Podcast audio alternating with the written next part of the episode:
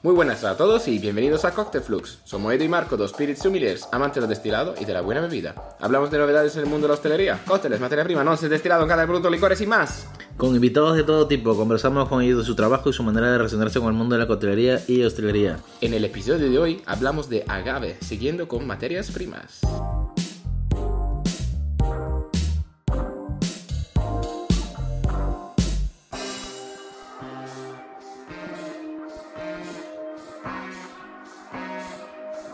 Tal Edu? ¿Qué tal, Marco? ¿Cómo estás? Aquí, otro día más. Otro día más, he vuelto de vacaciones. Hoy el día es una mierda, está lloviendo todo. eh, Sí. Regular, ¿no? Está, el, Regular. está el, el- el clima así, un Es- poquito Es un día oscuro. gris de, de salud mental, ¿no? De quedarse en De la que, cama uf, llorando, ¿no? Ya Bueno, quisiera no, yo, no tan ya, mal, pero... ya quisiera yo estar tumbadito en cama con Ya. mi manta y viendo una peli. No te tumbes en mi cama, ¿eh? que lo, lo tengo chapado en el cuarto. Eh, pues sí, que lamentablemente hoy es un día así y, y toca currar, lamentablemente. Sí. Eh, No estaría bien mirar una peli de Star Wars. A ti que a ti que te justo, gusta. eh, justo te iba a decir. Ya. una saga entera, la, Eso, una un- trilogía Con una taza de té, ¿no? Uf. Sobre todo té, Con para una- nuestros amigos del té. del de exacto. Ya, pues- Tú, y tú, Marco, cuéntanos, ¿qué tal tu viaje? Acabas de llegar, ¿no? Hace unos días. Sí, Tailandia. Y Tailandia, sí. Muchos sabores eh, interesantes. Eh, mucho te gusta de Tailandia, ¿no? ¿Ya es la segunda vez? ¿Cuántas veces? Sí, eh, ¿cuántas veces? Eh, lamentablemente solo dos. Es un país muy cómodo, yo creo, para, para viajar, porque bueno, hay muchos 7-Elevens, ¿no? Para los guiris, quiero decir. Para los guiris que nosotros mismos somos guiris. Escucho, incluso podemos decir que, que el podcast empezó, uno de los primeros capítulos, con una botella que trajiste De Vietnam. de Vietnam. No de ya. Bueno, Pero bueno. oye, está por ahí, no, por ahí, por ahí. Ah, Es mismo, que lo mismo. cuando dicen Sudamérica que Perú, Ecuador, Colombia, lo mismo. Es todo igual, ¿no? Ya, ya, todo, todo, todo el mismo país, Sudamérica, ¿no? Recordando que soy peruano, ¿eh? Para Es- que no... Sí, sí, pa- pa- para que no haya discriminación, quiero decir que, la- que el chiste está hecho por peruanos y que... Ya está, eso, eso, Eso, eso. sí, calma- calmar, calmar los caballos. Eso. Pero sí que eh, me parece muy cómodo para viajar. eh, Maps funciona, ¿no? Te coges una moto, da- una motito, das vueltas, eh, todo relativamente accesible. La, la gente es bastante cordial. mm, Te, te he visto en alguna foto con los elefantes. ¿Qué tal los elefantes? Los elefantes son muy interesantes. eh, es, es una sensación rara. Es que la primera vez que lo ves, ¿no? No te parecen reales. Porque ¿Ah, son enormes. Son ma- majestic, ¿no? Son- Joder, son- yo, los he visto en el, en el zoo, pero ya, tocarlos ahí en su... No, pero eso eran, en- esos eran libres. en su hábitat, en su es un santuario y ahí hábitat. pagan como millones de, de bats, que es la, la moneda, para rescatarlo de, no sé, un, eh, un sitio donde lo hacen caminar o un sitio donde los usan a este, agricultura, ¿no? Algo así, pero abusados. Se ve que tiene cicatrices y tal. Y, des- con mucho tiempo, mucho cariño, hacen que sean disponibles al público, ¿no? Por decir, porque llegan y no tienen ninguna confianza al ser humano. Por lo cual hacen mucho trabajo de acercarse y, así, ¿no? De como enseñarle que no somos todos malos, quiero decir. Y luego ya tienes, no sé, dos y había un tercero que no estaba disponible todavía porque estaba cabreadísimo con, eh, con nosotros. Vamos, que te veía y te reventaba. Sí, de hecho dice que tiene que acercarse con, eh, con palos, Joder. porque si no, si no, si el elefante no ve palos, les ataca. Mm, joder. Así. Pero bueno, que poco a poco. Pero sí, estos dos estaban ahí comiendo y tú le das bananas. Y es, es una sensación muy interesante. No, aparte el ambiente, ¿dónde estás también? Sí, o sea, bueno, tiene era- mucho que ver. ¿Dónde era- estás? ¿Dónde está Además era, un parque nacional y ahí es como la, la movida es más eso, ¿no? Es- es salvamos los elefantes de un futuro, de un, de un, de un destino muy malo. ¿Y, y no nos has traído nada, No he traído algún no he traído ningún- líquido, brebaje, algún para probar, catar? Un, eh, un billetero de, de piel de elefante. Imagínate. Ah, qué bonito. Vale, compraré eh, dos cinturones, por favor. Y, de marfil, una estatua de marfil. sí, y- eso, y- y una chaqueta. Hay sitios donde se, se abusan. Y en, en Tailandia misma, ¿no? Quiero decir que, que- tienes que tener cuidado donde vas y siempre mirar la- las cosas. Porque dar dinero a, las- a esa gente que... No, para mí no. Y bueno, siguiendo con ese un poquito, he probado, bueno, muchas comidas callejeras y muchos curries, ¿no? Ahí se hacen muchos curries, eh, son muy interesantes. Usan mucha lima kafir, que es un sabor que me encanta. Está muy rico y ahí mm, a veces estás comiendo el curry y empiezas a comer algo y dices, ¿qué es esta mierda, no? Mm, la chupa y dice, ah, lima kafir, pero que la tienes que apartar porque no se come, es una hoja Sí. que, que da mucho sabor, hoja de la- del árbol, del limón jafir, y mm, es mucho más barata que el fruto, ¿cierto? Y deja mucho sabor, eh, está muy rica. Y también mucha lemongrass. Lemongrass, eh, yo diría que son los principales dos ¿no? que, que más me llaman la atención con la leche de coco. Estas tres mm, son bases de muchos curry, ¿no? El, penang, el red, el, el green. Al final, mm, todo lleva una mezcla de esto más o menos. Además de otra cosa. Pero sí, la verdad que muy guay, te pega el paladar todo. Muchos chiles, obviamente, mucho picante. mm, a mí me encanta, pero el nivel que nos ponen no es lo mismo. O sea, Claro. European Spicy lo llaman. Es, es otra cultura, otra gastronomía, otra vida que tienen ahí. Sí, pero la verdad que es muy interesante, sobre todo a nivel culinario y, bueno, paisajes, experiencia. Eh, te dejas un pastizal. Recomendable, pero- recomendable muy dejar. recomendable, pero buscarse un vuelo barato. Porque el, el- el coste más grande es el vuelo. Literalmente ha sido la mitad de nuestros gastos, ha sido vuelo. El vuelo. Y, y- y la otra mitad, eh, dos semanas de, de- puro disfrutón, ¿eh? Pues ya está, ya sabes. Ya colgarás por ahí tu itinerario para que la gente te siga y... Bueno, que alguien puede mirar mi Instagram, siempre he puesto cosas, ¿no? Sitios, quiero decir, hay referencias escritas de qué sitio es cuál. Sí, si a alguien le interesa, mm, échale un ojo y ya está. Pues Bueno, bueno. eh, bastante con Dilly Dally, ¿no? Vamos con... eh, Empezamos Agave. con el agave. ¿Qué es la agave? Una planta, Esa, ¿no? esa. Toma, ya está. Señores, se acabó. Ya Música. está, música. No, se podría empezar que mucha gente, no sé, algunas incluso no tienen como ubicado el agave, por decirlo de una manera, porque se partiría de decir que no es un cactus, no pertenece a la familia de los cactus, Ni, ni del aloe.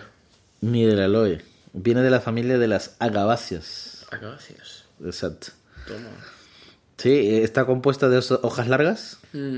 eh, que son fibrosas, que tienen una forma como lanzas y es un de color verde azulado. De ahí ya hablaremos ahora el color verde azulado, de dónde viene el nombre y Sí, otras sí. cosas. No hagas spoilers No, no, todavía. estoy ahí metiendo la puntita, pero... Sí, cortando la puntita. Haciendo la puntita, ¿no? Ahí. Sí, y, y este agave incluso sus usos que suelen dar, suele usarse para hacer eh, vallas para guardar eh, así como almacenes, eh, tejas, eh, eh, vigas, eh, los tallos, incluso los quiotes, que es el tallo que nace del centro de- del agave, son usados para hacer papel, eh, clavos, punzones, eh, aguja. eh, Es una planta polivalente, ¿no? se O sea, puede hacer de todo. Sobre todo en la antigüedad, cuando había menos, menos plásticos y menos recursos y, Y- menos globalización. Exacto, y ya de la piña del agave que está por debajo de la tierra, pues sacar el La zumo, piña del agave, eso es- licor, la miel, piña, azúcar. la- la piña, La piña, que- una forma de hablar de la... Llamarle piña por su aspecto físico, porque no tiene nada que ver con una piña. Eso es, o sea, que la, la- una piña una, una vez gimada, porque antes de gimarla, que luego hablamos de la gima, pero antes de, de- de sacar la piña no parece nada una piña, solo cuando la cortas. Exacto. Ahí, bueno, es, es el corazón, ¿no? De la, de la planta.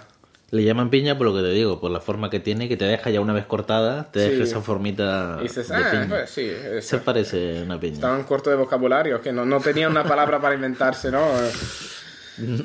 ¿Cómo la llamaría? Eh, No sé, puedes llamarla, eh, no sé, Eh, algo así, en azteca, ¿no? Eso, sacas un nombre azteco y ya está, facilito. Es que ya es tarde, ya, ya está conocido como piña y Ya nos- está, nos ya se queda. Ya se queda. Pues sí, entonces, ¿con la piña qué se hace? Esta que está sumergida por la parte que no se ve, por decirlo así, eh, sobre la tierra, subterránea. Y, y- y obviamente cubierta de todas las hojas. De, la Cubierta de de pen- todas pencas. las- ¿Son pencas? pencas, sí, eso, pencas. de las pencas. eh, para una vez cosechar, por decir, eh, decirlo así, el corazón del agave, tendremos que pagar unos 8, 10 años aproximadamente. Nah. Bueno, depende, depende, eh, depende mucho de la variedad. Depende ¿no? de la variedad, pero un promedio de el, el ocho- agave de tequila, el agave de tequila desde los 5 ya desde los 5 o 6 ya está lista. Pero el agave más silvestre, el mezcal más silvestre, mm, más ancestral, seguramente hasta 12 años de, de espera para cada, cada planta. Sí, por eso varía mucho el, Así es que el agave, es que hay más que... ¿Cuántas especies? Más que 150 especies, ¿no? Y más, y hay más aún. Pero que lo, lo- lo que sepas es que no vas a plantarlo y al año siguiente ya tener. Total. Eso. No, no, es por eso que también es caro y se justifica el precio, así se, se puede justificar el precio del tequila y del mezcal bueno, porque a- además de un cuidado proceso de elaboración, pues tienes que esperar que la materia prima eh, esté ready, ¿no? Y esto con por mínimo 6, 8 años, como dices, y es mucho tiempo. Y es, bueno, un envejecimiento invertido, ¿no? El, el whisky se envejece en barrica y el agave se envejece previamente, la, la planta se envejece sola. Exacto. Pues sí, Y también dar como datos que esta planta, el agave, es de origen mexicano. Que esto después de miles de años han ido pasado de evolución en evolución, han ido evolucionando en el tiempo, esta planta. Y también comentan que son muy resistentes a las sequías y a las altas temperaturas. Aguantan unas heladas de hasta 27 grados bajo cero. Y son, como lo que has dicho antes, casi 300 especies. Y cada una tiene su movida. Quiero decir que, bueno, hay, hay similitudes, simili- similitudes, Similitudes. similitudes, pero que, mm, que al final hay unas variedades que se reproducen más de una manera o que generan más eh, de clones o... Bueno, en fin, ahora vamos a hablar en general porque no se puede hablar del agave en 20 minutos, ni, ni en media hora. Quiero Exacto. decir que es un mundo que la gente, los, los botánicos han gastado los años estudiándolas, sobre todo porque son plantas que viven tanto, hasta 15 años, que tú estudiar una... O sea, tú imagínate que estás estudiando un- un- unas cuantas plantas y hasta que mueran son 15 años. 15 años estudiando plantas. O sea, la peña se ha pasado el tiempo. En estos tiempos que vamos a hablar a unos 20-25 minutos, vamos a dar como esbozos por encima Sí. para tener una idea general de lo que es el agave. Bueno, el agave primero para que se usa para el tequila, ¿no? Y el mezcal. Exacto. Esto más importante. Es la materia prima, es la materia prima que, que sirve para lo que comentas, para estos destilados, Sí, esta que son mexicanos. O sea, la denominación de origen es mexicana. México. Quiere decir que no se puede hacer... eh, o sea, ¿Se puede hacer mm, un destilado de agave en España? Sí, pero no se puede llamar tequila Exacto. o mezcal. Cierto. Luego, ¿qué es el tequila? ¿Qué es el mezcal? El tequila es una categoría, subcategoría del mezcal. El mezcal, simplemente, el, el tequila se elabora de un tipo en concreto de, de agave, que es la tequilana blue eh, azul eh, Weber, que es de la que se hablaba antes. Y el mezcal simplemente se elabora... ¿Y por de- qué se llama Weber, Marco? Será el pavo que la ha descubierta, ¿no? El pavo. O sea, el científico es El un pavo, pavo el pavo ese que ha descubierta, ¿no? El- el y daño azul, azul y Weber. Mm, ¿cómo se Esas notas que Es- daban esa cuando nota se de veía color, con ¿no? el, el atardecer y, y el campo se veían esas notas azules que Sí, daban, ¿no? sí, Se es, juntaron es algo el- visual. Sí, juntaban el color que daba un poco y, y como dices tú, el pavo que lo de- El pavo. le puso el nombre, Es que, vamos, eh, que le estudió. o sea, por en- enhorabuena por descubrirlo, pero ha hecho también daños, yo creo, a, a la, a la biodiversidad del agave. Porque, ah, bueno, ahora vamos a hablar del método de reproducción y eso lo, lo hablamos un poquito más. Acabando con el mezcal, que hay diferentes tipos de mezcales, se, se elaboran de diferentes tipos de, de agave, incluso mezclas de diferentes plantas, por lo cual el mezcal es una categoría mucho, mucho más ancha y, y que prácticamente incluye todos los destilados de agave de México, así por, eh, por decirlo. Y luego el pulque, que es otro producto que se elabora de la- del corazón de agave, del aguamiel. Prácticamente se- se- se- hay unas cuantas, bueno, hay un tipo de agave que se le excava ¿no? el corazón y, y el corazón saca esta aguamiel que se deja fermentar y así produciendo el pulque y vas rasgando la planta. Vas y- como haciéndoles heridas. Eso. Le vas haciendo una herida al corazón Eso. y la planta en su afán de curarla o de protegerla pues segrega Sangra. este sangra. Sangra, sí. Sí, sangra el aguamiel, que es este, este líquido dulce que luego posteriormente se fermenta. Y una planta puede estar sangrándola un mes, ¿no? Así generando poco a poco. Y hasta que Y se el acaba. pulque- sí, el pulque es una bebida fermentada eh, de México y es otra, otra producción, otra producción más, ¿no? De, de otro uso más del agave. Pero bueno, siguiendo mm, con la, con la reproducción, ¿no? Sí, la ¿Cómo se reproduce el agave? Sexualmente y asexualmente. Asexualmente. Eh, activamente, lo más normal es asexual. A partir de los rizomas de los que le brotan, donde, se, donde brota abundantes rosetas, y también de a partir de semillas y bulbos. Sí. O sea, se pueden, esa fórmula que tú dices, ¿no? Asexual y sexual. Es que el agave produce, mm, produce hijuelos. Y los hijuelos no son- nada más son copias, ¿no? Como clones. Clones, eso es, de, del agave y se generan alrededor de la planta y empiezan creciendo y una vez que la planta madre muere, eh, ahí, ahí empiezan a desarrollarse más, por decir. eh, pero que mm, esto es lo que ha pasado en la, la tequilana agave Weber Sí, azul. lo que eh, suelen hacer combinaciones es que Lo- eh, eso, han, que han clonado, la han clonada y eh, han matado la biodivers- biodiversificación de, la, de esta planta. Por lo cual son todo clones de clones de clones de clones. Sí, lo que suelen hacer es cuando salen los clones, los rizomas empiezan a trasplantar, ¿no? Sí, lo Quitar trasplantan. el hijuelo y trasplantarlo en otro lado para... Para que se desarrolle, ¿no? Sí, sí, y, y, bueno, le, le tratan con, obviamente, eh, fungi- fungici- fungicida, ¿no? Fungicida, ¿cómo se llama? Sí, fungicidas. Eso, para matar eh, eh, pesticidas, obviamente, para matar, porque es una plantita pequeñita, chiquitita, todavía en desarrollo. Pero sigue, siguiente, Sí. el quiote. El quiote, el La, quiote... la- la- la- la, mm, propagación sexual, por decir. Eso. El quiote es, es lo que comentaba al inicio, es lo que va a salir del centro de, de las pencas, por decirlo así. En ese momento es donde empieza su reproducción, ¿no? Llegando como a la etapa final, por decirlo así, vida. de su vida. Eh, se eleva, este quiote puede llegar a medir como tres veces el tamaño de las pencas. O sea, que le sale un palo. tal cual. ah, sí, tal le cual. sale un palo. Y cuando le sale un palo, ¿qué Tal significa? Que está lista. Que está ¿Para lista para reproducirse. qué? Y morirse. Y morirse. Así. Es como de- así. todo. Naces, creces. Se reproduce, Reproduces y muere. mueres, ya Eh, Sí, muy brutal. Y, y lo, lo que hacen es eh, cortarlo, desquiotarlo. O sea. Sí. ¿Para qué, Marco? Bueno, para, para, conce- recogerla, ¿no? Para Sí, recoger la para, porque... para concentrar, más para concentrar, para que no pierdas Sí. toda la energía. Sí, porque en al final- el quiote, todo esto que. las sustancias que tiene cada planta, las sabias y todo, que se concentren más en el corazón. Sí, aparte del sabor que se concentra en el corazón, también el nivel de azúcares. La, la planta, el corazón, tiene azúcares durante toda su vida y, y crece esta piña para luego generar con esos azúcares energía al final, generar este quiote y una vez que, que- que crece empieza a sacar flores y desde las flores salen semillas. Las semillas con el viento se propagan y así eh, sale la reproducción. Cierto es por eso que lo cortan para conservar toda esa azúcar, esa energía que, que se gastaría por la producción del quiote, pues mejor gastarla en, en alcohol, ¿no? para, para producir eh, tequila y, y- y mezcal. Por lo cual, una vez que sale el quiote, pues sí, se le corta el quiote, se le corta la- las pencas y se hace la jima, que es la, recole- la, reco- la recolección, ¿no? La- bueno, el jimador tiene esta jima y, y va cortando la- las pencas. Y así se recolecta. La, agave es una... es también otra parte del proceso del coste es que las- las- la, la recolección es manual, siempre. No, no es como la uva, que hay maquinarias, sino que hay que hacerlo porque no todas las plantas salen eh, al mismo tiempo. Tú tienes un campo de agave, pero cada planta tiene su, su ritmo.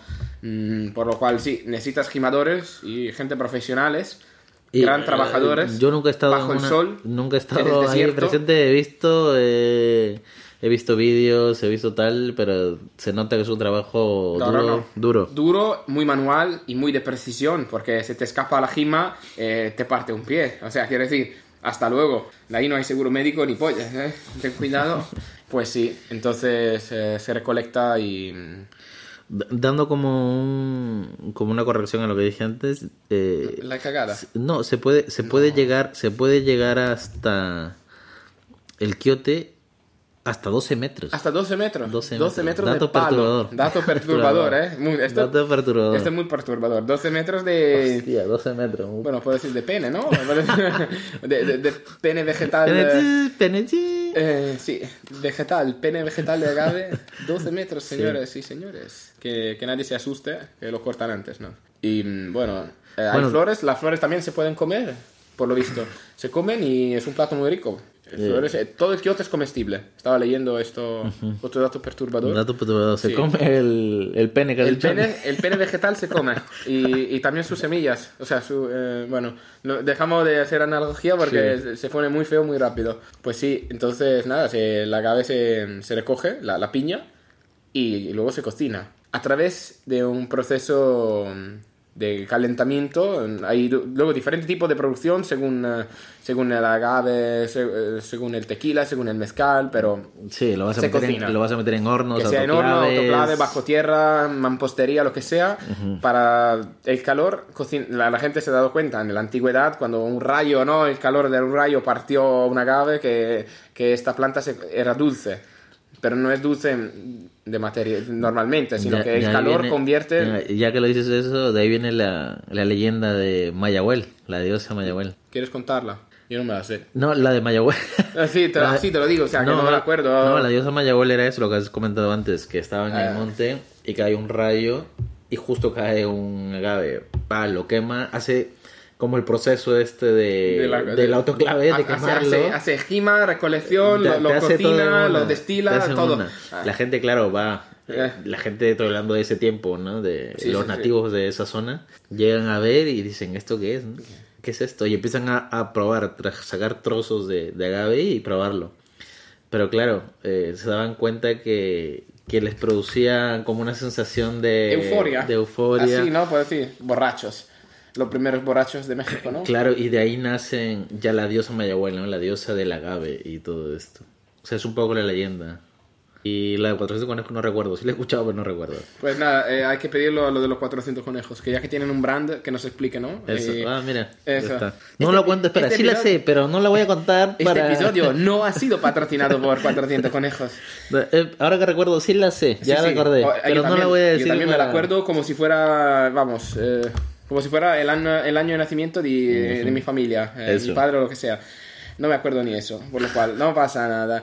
Entonces, si se cocina, el proceso de aplicar calor a esta planta convierte los almidones en Los azúcar azúcar, eh, sí, eh, y, y así se hace que, que se pueda fermentar.